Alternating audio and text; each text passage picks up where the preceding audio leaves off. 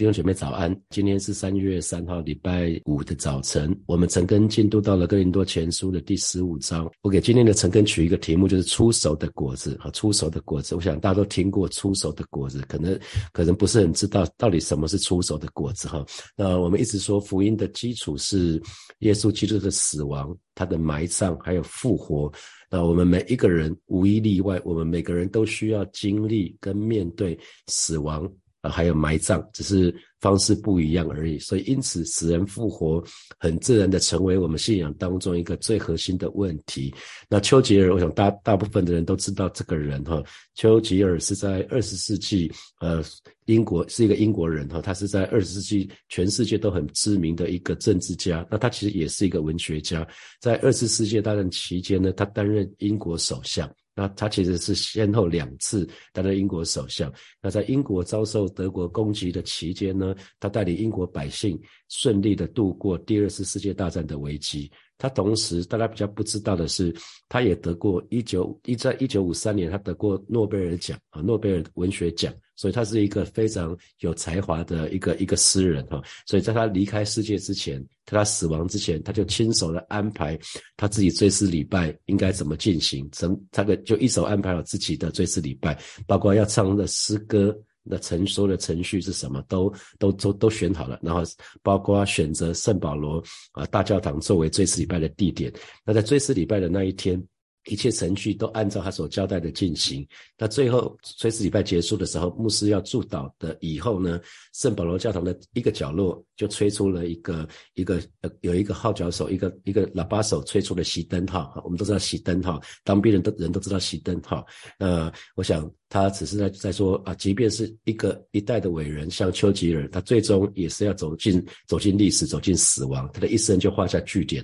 那正。当大家准备好要散会的时候，突然从教堂的另外一个角落又吹起起床号的号角声啊！先是熄灯号。然后之后呢是起床哈，所以在旁在场的现场的人都笑了，都笑了起来。为什么？因为他们在哀伤的当中看见了盼望。啊，丘吉尔用他自己的追思礼拜向世人，丘吉尔是一个很敬虔的基督徒哈，那他用自己的追思礼拜向世人宣告一个很重要的消息，就是我们的结局啊，信主的人，我们的结局不是熄灯号，而是起床号。啊，这是这是我们的盼望，因为耶稣基督已经复活了，而且主耶稣还要再来，所以所有相信他的人都要复活啊，所以这是一个充满盼望的一个宣告，超越了死亡啊，超越了坟墓，所以让我们可以再一次充满盼望。所以，所以我们一直在反复在讲，就是那从你死里复活的主耶稣。为我们带来的就是超越今生的一个盼望，是永恒的一个盼望。所以，我们昨天的陈根就在讲，如果主耶稣没有复活的话，那我们的罪的问题就没有办法得到解决。那我们已经已死的家人，我们就再也看不到他，就不是再见，而是永别哈。那么，我们所传的。哦所信的都没有价值啊！接下来我们来看今天的这段经文，二十节就讲到说，但基督已经从死里复活，成了睡了之人出手的果子。那在新普界的翻译，他讲的更直白，他说：然而，基督的确已经从死人中复活了，他是大丰收的第一个成熟的果子，是已死众人中第一个复活的啊！那个这个但在圣经里面有那个每次讲到但或者然而的时候，你就要很注意了哈，因为跟前面刚好是颠倒。不同的不同的部分哈，那以佛所书的第二章的三到六节也是讲到这个部分。以佛所书的第二章的三到六节说，我们所有人都曾经那样依从情欲的渴望和罪恶本性的喜好来生活，我们的本性使我们处在上帝的愤怒之下，跟别人一样。然而，上帝有丰富的怜悯，他是如此的深爱我们所以前面第三节讲到说，我们都在因为我们的罪性，让我们每一个人都在上帝的愤怒之下，跟别人是一样，所有人都一样。可是第四节接着话锋一转说，然而上帝有丰富的怜悯，他是如此深爱着我们啊。第五节，我们因为自己的罪死了，他却使基督从死人中复活，将生命赐给了我们。所以挂号是说，你们是单单依靠上帝的恩典而得救的，就是这个我们那首诗歌，唯独依靠你。我们是单单依靠上帝的恩典而得救的。那第六节，因着我们与基督耶稣联合，上帝就使我们和基督一同从死人中复活，并和基督一同坐在天上啊！这是我们的盼望，这是基督非常美的盼望。所以感谢神，耶稣基督他复活了，他现在还活着。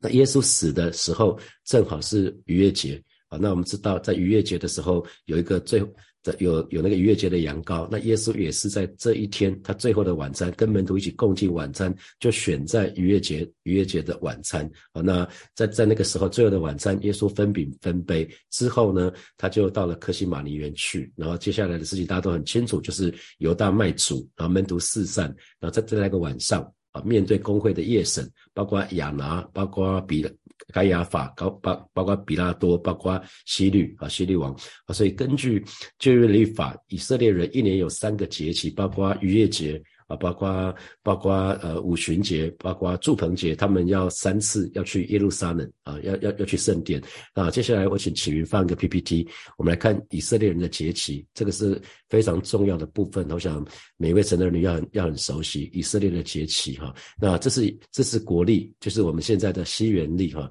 一。有一二三四五六七八九十十一十二哈，那我们都知道一月大、三月大、五月大、七月大、八月大，然后十月大跟十二月大哈。那其中在以色列以色列这个地方哈，在巴勒斯坦这个地方呢，他们他们跟我们不一样，不是春夏秋冬，他们分旱季跟雨季。那旱季大概就是一年的四月到九月这个时间是旱季，那雨季是十月一直到。一直到隔年的三月，那他们第一场雨，通常一年的第一场雨是在啊十月、十一月，那个所以他们称为早雨啊，早雨就是我们说秋雨啊，秋雨或者是早雨。那这场雨下了之后呢，他们就可以开始播种，就可以开始撒种啊，在通常是这个时候。那到了二月、三月的时候，会有另外一场雨，这是晚雨，这是春雨啊，春雨。所以有没有注意到，那一年三个节气要去朝圣的节气呢？其实是在落在四月跟九月中间哈，一年三节啊，那他们的。一些作息跟这个都有关系哈，比如说十月那个时候是犁田播种啊，这是撒种的时间。那大麦、小麦都是在十月、十一月那个时候。然后接下来大麦比较早熟，比较早成熟，是在三月的时候就可以收割。然后一般的谷物啊，除了大麦、小麦之外，其其他的谷物一般的收割在四月底。然后小麦比较比较晚熟，大概是五月底的时候。那葡萄跟橄榄就更慢了哈，葡萄跟橄榄同样播种下去，它要收割的时间就更久啊。所以一个是七月，一个是。八月哈，然后一年三节，最第一个节日就是逾越节，逾越节大部分都落在大概国历年阳历的大概是三月底四月的时候逾越节，因为它跟我们农历一样是有二十八天、二十九天啊，所以隔几年就会有闰闰月是一样的，跟农历很像。一年有三个节，分别是逾越节、五旬节跟跟那个祝棚节。那这三个节庆呢，以色列的男丁、男人都要到耶路撒冷去朝圣去哈。这是在圣经里面的规范。我想最近的晨更，大家应该可以看得到这个部分。那呃，最近的那个读经，三月的读经月，大家会看到这个部分。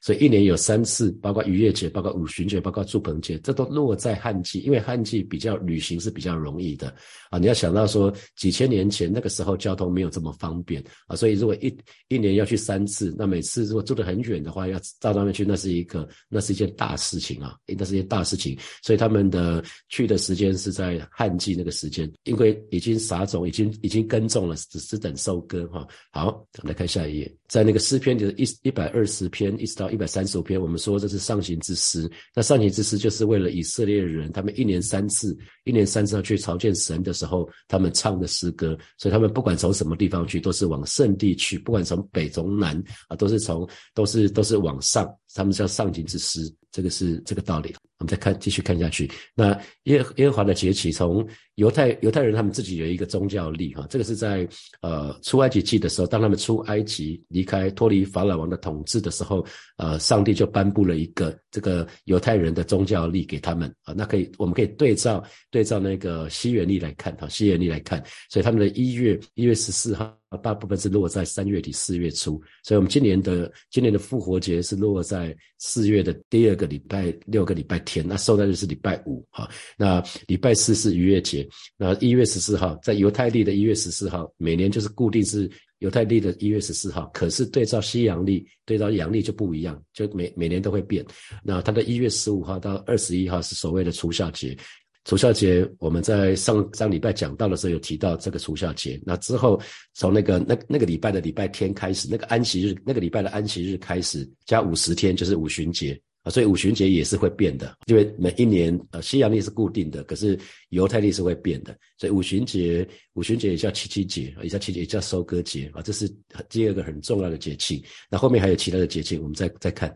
那到了呃七月一号的时候是吹角节啊，是吹吹角节，吹角节代表胜利哈。然后到了七月十号是赎罪日，赎罪日是一年一度大祭司可以进入到至圣所。啊，这是所代代替所有以色列人赎罪，这是一年一次很重要的日子。然后再来是那个犹太历的七月十五号到二十一号，这是祝棚节。祝盆节啊，祝祝盆节。那我们在成是去年的城跟耶稣是世上的光的时候，我们讲到祝盆节有特别的仪式啊，有那个整个整个城市通会会非常的明亮啊。那啊祝祝盆节同时也是收收藏收藏的日子啊。那对照到个人来看的话，这些节庆对照到个人都有一些意义。比如说啊逾越节代表是我们重生得救，我们重生得救，我们献主的日子。然后在五旬节也是七七节是圣灵充满的日子。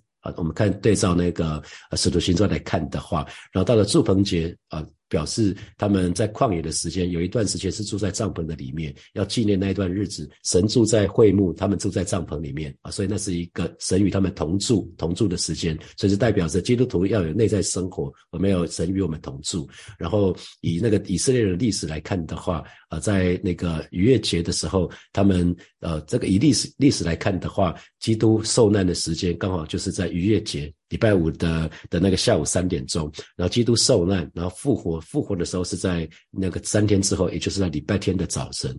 那么在五旬节的时候呢，教会就是在五旬节的时候诞生的。当几百个人同时被圣灵充满的时候，教会就此诞生哈。然后吹角节，吹角节对照到启示录的时候，当圣徒被提的时候，就是第七个号角吹起的时候，耶耶稣就再来，然后已死的已死的圣徒就会被提到天上去，就会复活，然后被提到被提。那如如果还活着的基督徒呢，就会在那个时候被提到空中与主相遇哈。然后赎罪日是讲到以色列全家都要悔改，赎罪代表为我们的罪献祭嘛，所以代表是认罪悔改，是以色列全家都要。悔改，那祝盆节就是与主同住，就是他，那就是千年、千禧年的国度，我们要与神同住，所以这个对照我们的信仰是这个样子。好，再回到我们这边来，所以今天的经文就讲到说。但基督已经从死里复活，成了睡了之人出手的果子。那新普学翻译是说，他是大丰收的第一个成熟的果子，是以死众人中第一个复活的啊。那所以我们就来看他出手的果子啊，出手的果子非常重要哈。因为逾越节过了第三天，其实他们有一个规定，那就是一个出手节，他们要把首先一开始收获的一部分献给神。那这这个部分就称为出手的果子。所以出手的果子不是属于以色列百姓的，是属于。神的需要献给神的那一点点出手的果子都不会多，那一点点出手的果子只是丰收的开始啊，只是代表后面马上就要丰收了。那可是这却是以色列人庆祝丰收的节日啊，所以很特别。他们只有只是有出手的果子，他们就开始庆祝丰收了。为什么？从一开始出手的果子，他们就会知道说那一年是一个丰年还是荒年。出手的果子怎么样，后面的果子就会怎么样啊。那所以。可是对照我们今天神的儿女，我们是很很习惯，我们要确定所有的收成都已经稳妥的进入到我们的仓库里面，我们开才会庆祝丰收，不是吗？华人很习惯，所有东西都要落袋为安。啊，只只有看到出手的还还不准啊，不知道接下来会发生什么事，有可能会有台风啊，有可能会有什么天灾呀，有什么有有可能会有什么虫灾呀，啊，所以可是以色列人呢，神却规定他们要在丰收之前先庆祝，弟兄姐妹，这是一个信心的表现啊，信心的表现，在还没有得到之前就相信啊，相信神一定会供应他们一切所需啊，这是一个信靠神的表现，因为出熟的果子，大家知道出熟的果子有什么特色？出熟的果子量很少。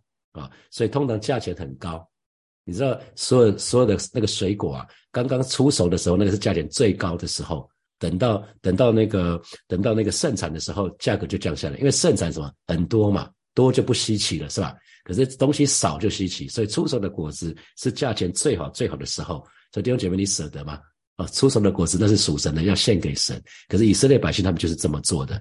那有人就把他的人生的第一笔薪水，就把它当做出手的果子。听过听过有一位有位弟兄分享过哈。那你可以想想，那我们当都已经都都都已经出社会很久了哈。那你你回想你人生的第一份薪水你怎么用？啊，你拿去孝敬父母吗？这可这可能也很好。那或者是说，你去买一个自己期待已久的东西，好，不管是什么，犒赏自己一下。那或者是愿愿意愿意当做出手的果子献给神呢？啊，巴不得教会的年轻人以后可以把自己人生的第一笔薪水当做出手的果子献给神。我觉得那是一件很美的事情啊，代表你一开始一开始愿意这样子凭着信心献上，神一定一定加倍给我们。那同时呢？我们就会一直一而再再而三在讲说，圣经里面用一个图像来代表门徒，那就是农夫。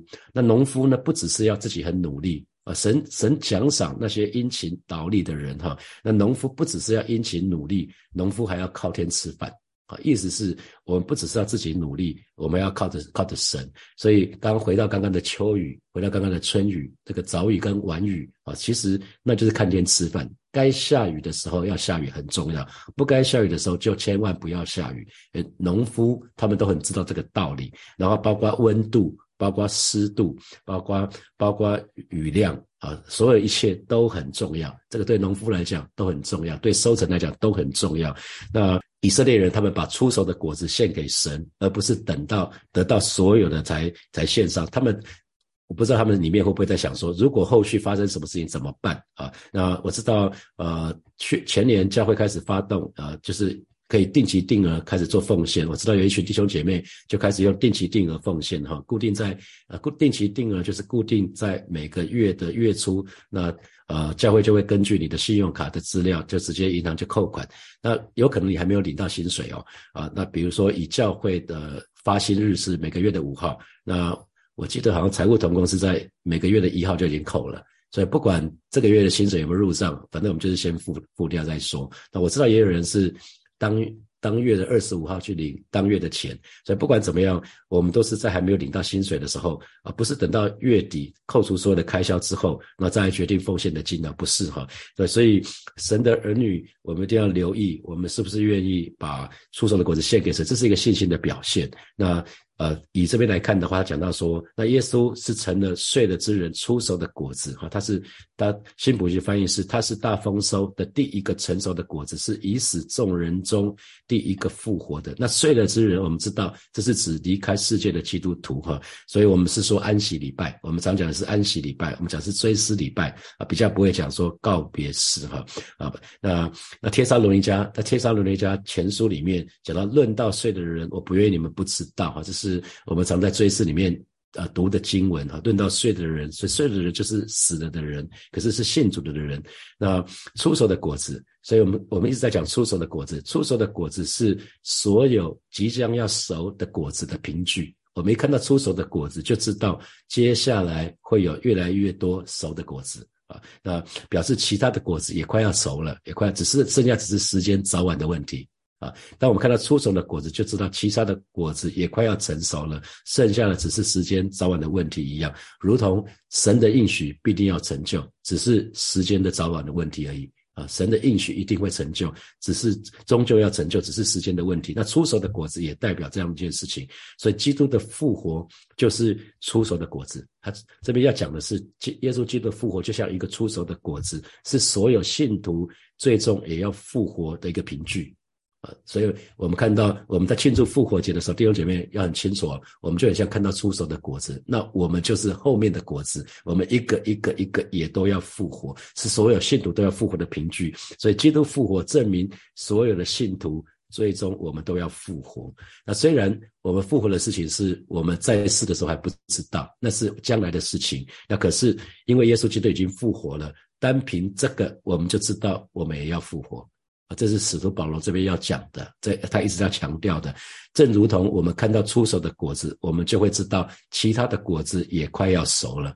所以弟兄姐妹，这是我们之所以可以带着盼望，可以带着确据、忍耐等候的原因。我们不管再次遇到什么样的苦难，我们都可以带着盼望、确据等候。啊，那呃旧约里面以色列人他们有一个出手节，那你可以去看立位记二十三章。我想在这个月的成根里面就有立位记的二十。的会会讲到立立位记哈，所以其实出手节就在预表，圣经里面很多节期就在预表预表新约耶稣基督的复活，出手节就在预表耶稣基督的复活，所以出手节本身就有复活的意义，因为庄稼，你撒种下去，那经过一个冬天再生出来的籽粒，就象征着复活，非常适合象征着复活。你有没有注意到农作物收成的农作物跟撒下去的种子形状差很多？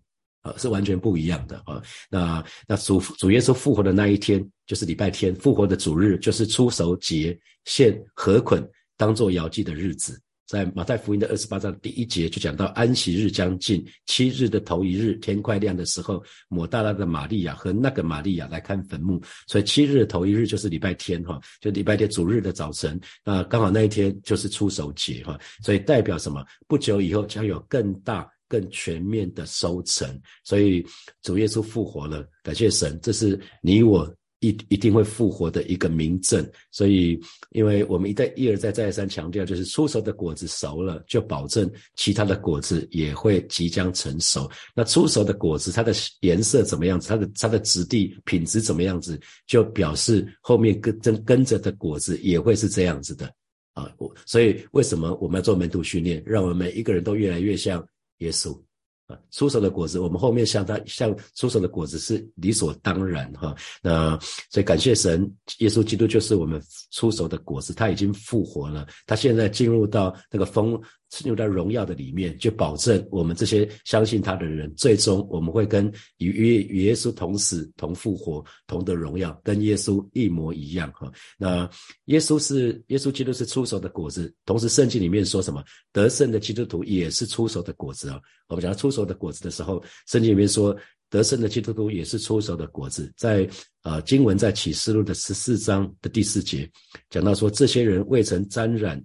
妇女，他们原是同生，羔羊无论往哪里去，他们都跟随他。他们是从人间买来的，做出熟的果子归于神和羔羊啊。所以圣经里面讲到得胜者，得胜者其实我们就是出熟的果子，因为呢，他我们学习效法耶稣，羔羊无论往哪里去，我们都跟随。跟随的羔羊，这就是耶稣的门徒啊，这就是耶稣门徒。所以，跟得胜的基督徒、得胜的耶稣的门徒，就是也是出手的果子。因为就在那一天，就在出手、出手、出手节那一天，犹太人把第一批收成就献给神的那一天，耶稣从死里复活了，成了睡了之人出手的果子。所以，从那一天开始，基督徒就把死亡说成睡着了。是从那一天开始的啊，就是啊，就是因为耶稣从死里复活，所以从从此之后，基督徒就把死亡不再说是死亡，说睡着了。那既然说睡着了，我们都很知道，每一天晚上我们都会睡觉，是吧？到了隔天早晨，我们起来晨更之前，我们会先醒过来。所以睡着了，既然说睡着了就会醒过来，每一个人那睡着了起来，那基本上剩下只是时间的长短而已。我们睡六个小时，就十二点睡就六点起来；就我们睡八个小时，就十二点睡。八点起来，只是起来的时间不一样。可是我们意味着，我们到了早晨，我们通通都会醒过来。可是去世或者是世事的意义就不一样。那真的是再见，真的是，真的是，真的是在，真的是，真的是那个永别哈，真的是永别。所以呃，我我们在火化的时候，我们会怎么跟？我们我们都会跟弟兄姐妹说，请你跟你的家人挥挥手，跟他说我们天上见，是吧？我们会会说我们天上见，我们不是永别，我们是还会再见。所以基督徒不要不需要惧怕死亡。如果你曾经惧怕死亡的话，那牧师要跟你讲说，其实不，我们可以不惧怕死亡，因为死亡就如同睡觉一样，时候到了自然就醒过来。那呃，我记得我爸爸在呃临终之前，他身上插满许多管子，非常非常的舍不得，因为他有糖尿病，所以他在急救的时候身上大概插满大概六种、七种、七种那种打不同的点滴，呃，打一些打一些药的时候会让他血糖飙，然后又要打打那个让血糖压下来的，当血糖压下来的，然后又说打强心针，总共打了六七种，六七种药剂全身都是插满管子，看到会很舍不得，可是知道。可是知道，其实到了天上看到我爸的时候，已经不是了。他有一个神给他一个全新的健康的身体，再也没有任何的疾病困扰他了。所以这是我，这是我们的盼望。所以我们可以可以在在那个家人很家人离开这个世界的时候，会虽然会很难过，可是我们却有一个盼望，到了天上我们会看到他，我们再可以给他一个 hug，给他一个给他一个拥抱，甚至可以亲吻他。啊，我们我们是有一个这样的一个盼望的。好，接下来我们有些时间来默想从今天的经文衍生出来的题目。好，第一题。我通常我们都习惯所有的收成都稳妥的收进我们的仓库里，我们才会庆祝丰收。可是以色列人呢，却在之前就就庆祝了，这是一个信心的表现。那弟兄姐妹，这给你什么提醒？我刚刚说过了哈，这是一个信靠神的表现，相信神一定会供应。那这给你什么提醒？好，第二题，农夫不只是需要努力，更需要靠天吃饭。那神的儿女也是如此。那请问你在工作，最近在工作或事业上，这有没有经历什么恩典、什么祝福呢？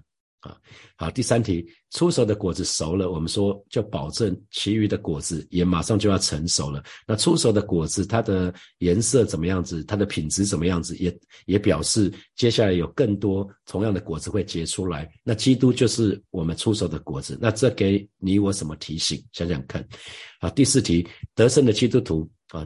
就是紧紧跟随耶稣的门徒，也是出手的果子，因为他们跟随耶稣，无论羔羊往哪里去，他们都跟随他。那你愿意吗？你愿意这样做吗？我们一起做耶，做做那个出手的果子。好，弟兄姐妹，一起来祷告啊！首先，我们就向神祷告，让我们对于主耶稣的复活是有是可以确信不疑的哈。让我们很清楚，我们也会与死与主同死、同复活、同得荣耀。有一天，我们都会这样子。我们就一起开口为我们自己来祷告。